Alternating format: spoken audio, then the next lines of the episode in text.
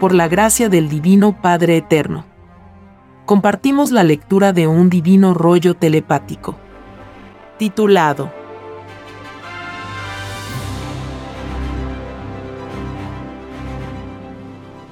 Todo el que escribió groserías o frases inmorales en las paredes del mundo no entrarán al reino de los cielos. Tales criaturas inmorales tienen que calcular los segundos transcurridos del tiempo de exposición de tales groserías. Nadie pidió al Padre ser grosero ni inmoral. Porque todos sabían en el reino de los cielos que ningún inmoral de otros mundos volvía a entrar al reino del Padre.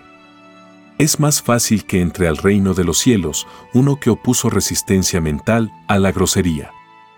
A que pueda entrar uno que se dejó llevar por ella. Sí, hijito.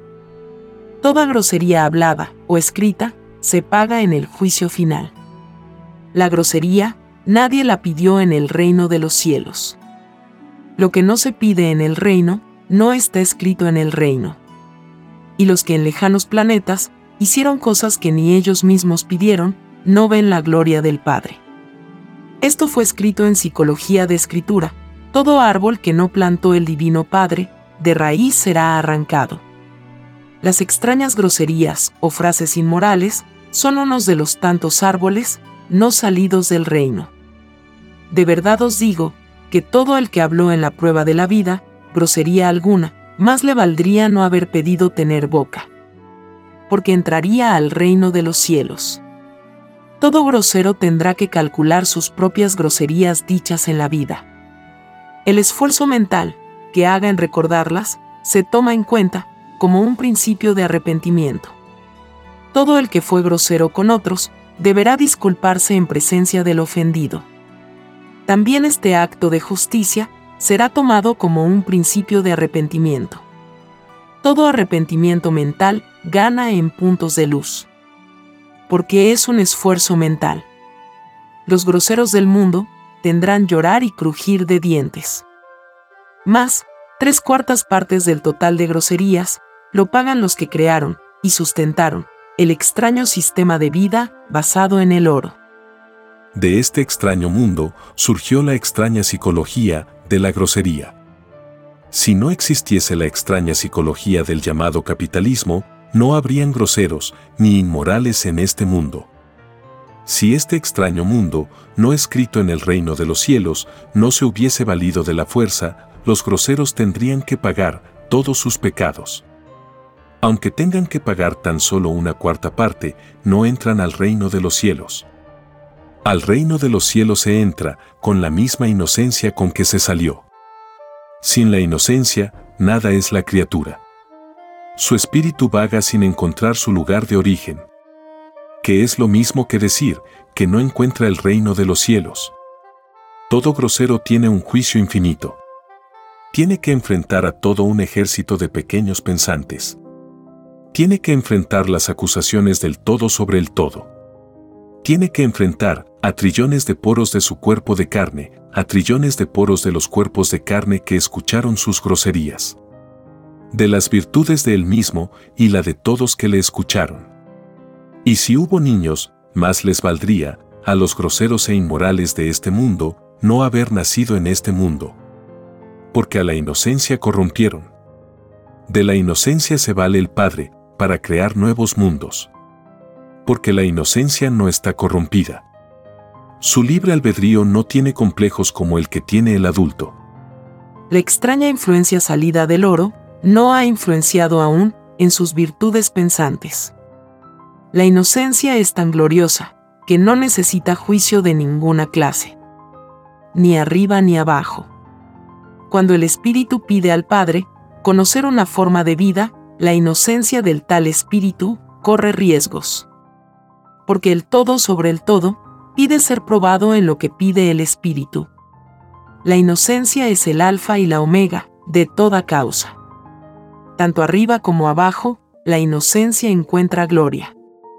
Satanás siempre trata de enlodar las inocencias de los hijos del Padre. Porque Satanás sabe de la gloria de la inocencia. Porque él la conoció.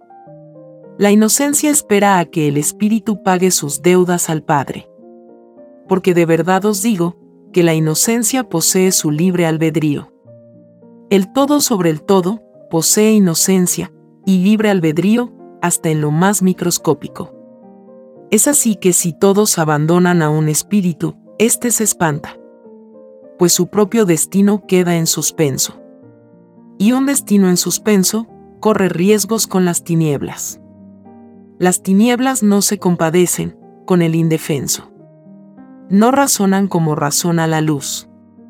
Las tinieblas es lo opuesto a lo que se es. La luz se siente atraída por la luz. Los groseros y los inmorales son presa fácil para las tinieblas. Porque las tinieblas consideran que si un espíritu hizo tal o cual cosa, que no estaba escrito en el reino de la luz, a ellos les pertenece. Es la posesión galáctica. Los groseros, y todo inmoral, se ven perseguidos por fuerzas demoníacas. Porque a la menor provocación de sentido opuesto, se creen con derecho de mandar en tal o cual espíritu.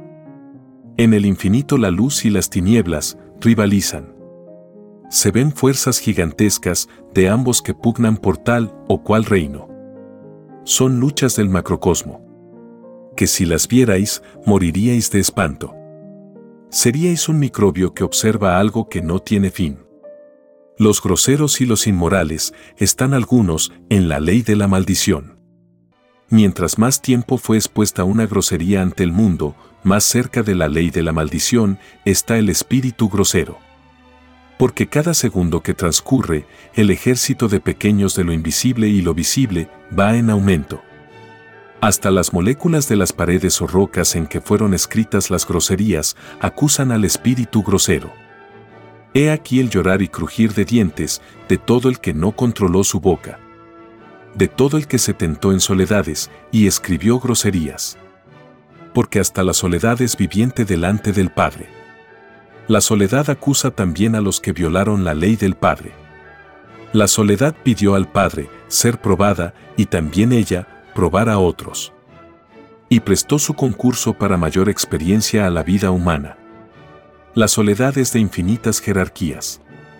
La soledad en la meditación en lo del Padre es la más sublime que existe en este mundo. Todo grosero será avergonzado porque pidió un juicio por sobre todas las cosas imaginables. Cuando este mundo de extraña psicología sea arrancado de raíz, no quedará ningún grosero ni ningún inmoral viviente. Y la inocencia no será más corrompida. He aquí que Satanás no podrá más extender su maldito reinado. Porque para extenderlo, empleó muchos caminos. La caída de todo grosero e inmoral marca el fin de uno de tales caminos. Viene a continuación un dibujo celeste que puede verse en la portada de este podcast. Sí, hijito. Es así. Tal como lo sabías desde niño.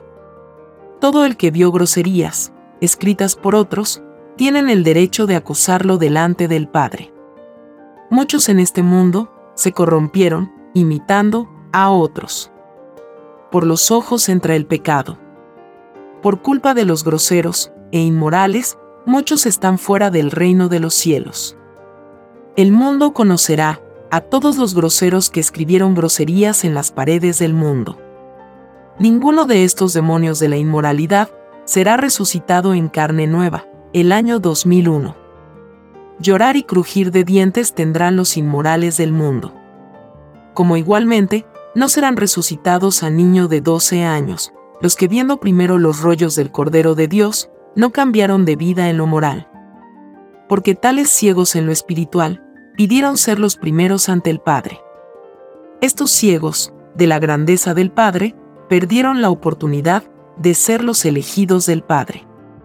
Porque tal era la divina intención del Padre. El Padre en su divino libre albedrío, escoge a hijos que viven la más elevada moral que la mente pueda imaginar.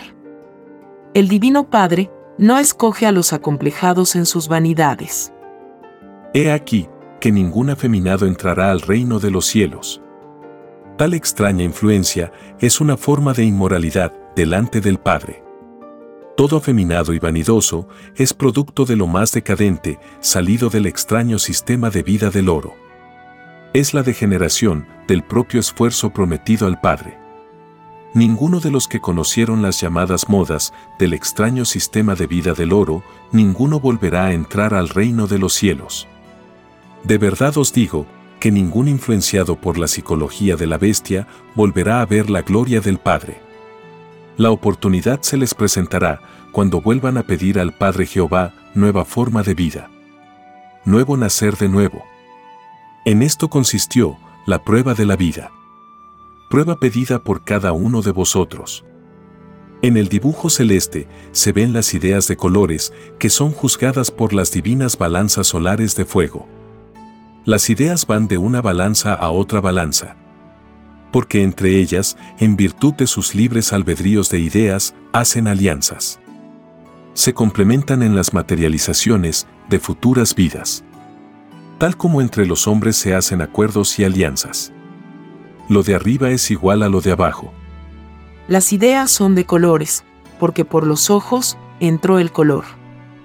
Y todo suceso, y todo acontecimiento vivido en la prueba de la vida, está reproducido en las ideas. Es así que todo divino juicio, en presencia del Divino Padre, se hace estando presente todas las ideas que el Espíritu generó en el lejano planeta. Es una réplica exacta y perfecta de lo que se fue en un determinado mundo. Las escenas contenidas en las ideas adquieren vida propia. Y cada idea se comporta como un televisor de colores. Lo de arriba es igual a lo de abajo cuando los espíritus se ven a sí mismos, se llenan de espanto.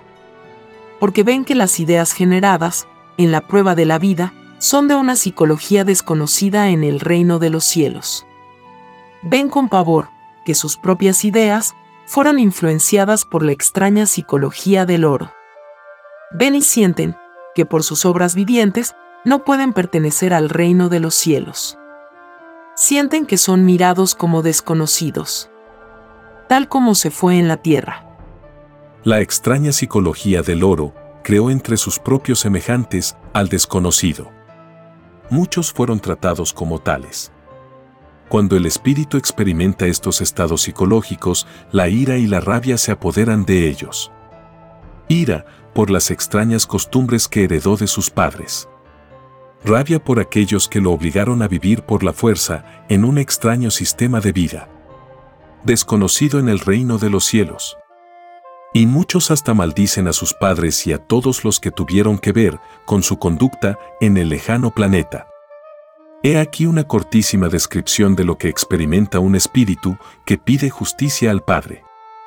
Porque para hacer uso del derecho universal de pedir justicia al Padre, primero se empieza por sí mismo.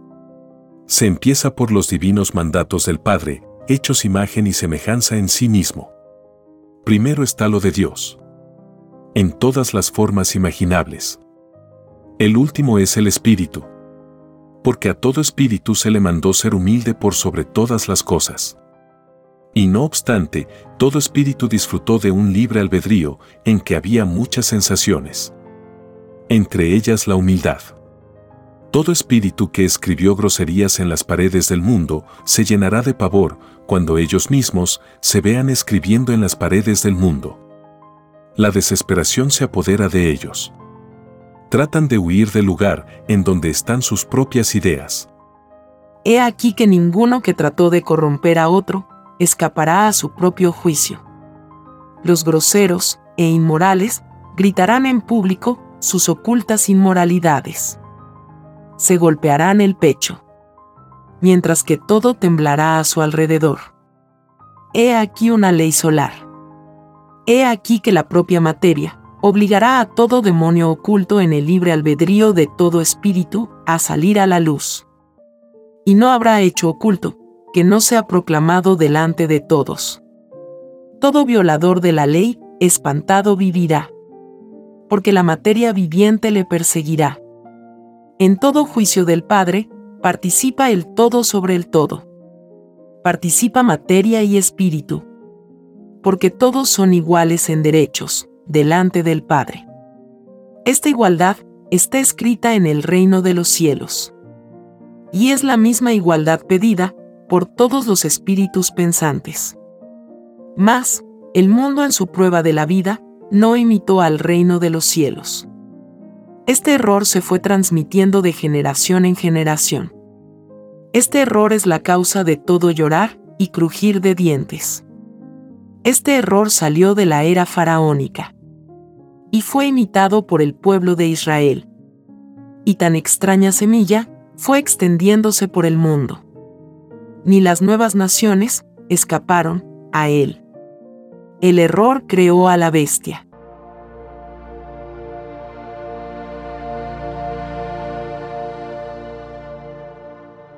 Escrito por el primogénito solar, Alfa y Omega. Hemos completado la lectura de un divino rollo, dictado por escritura telepática, por el Divino Padre Jehová, desde el reino de los cielos y de cualquier punto del infinito universo expansivo pensante. Les estamos muy agradecidos por su atención y si el Divino Creador lo permite, hasta un nuevo episodio.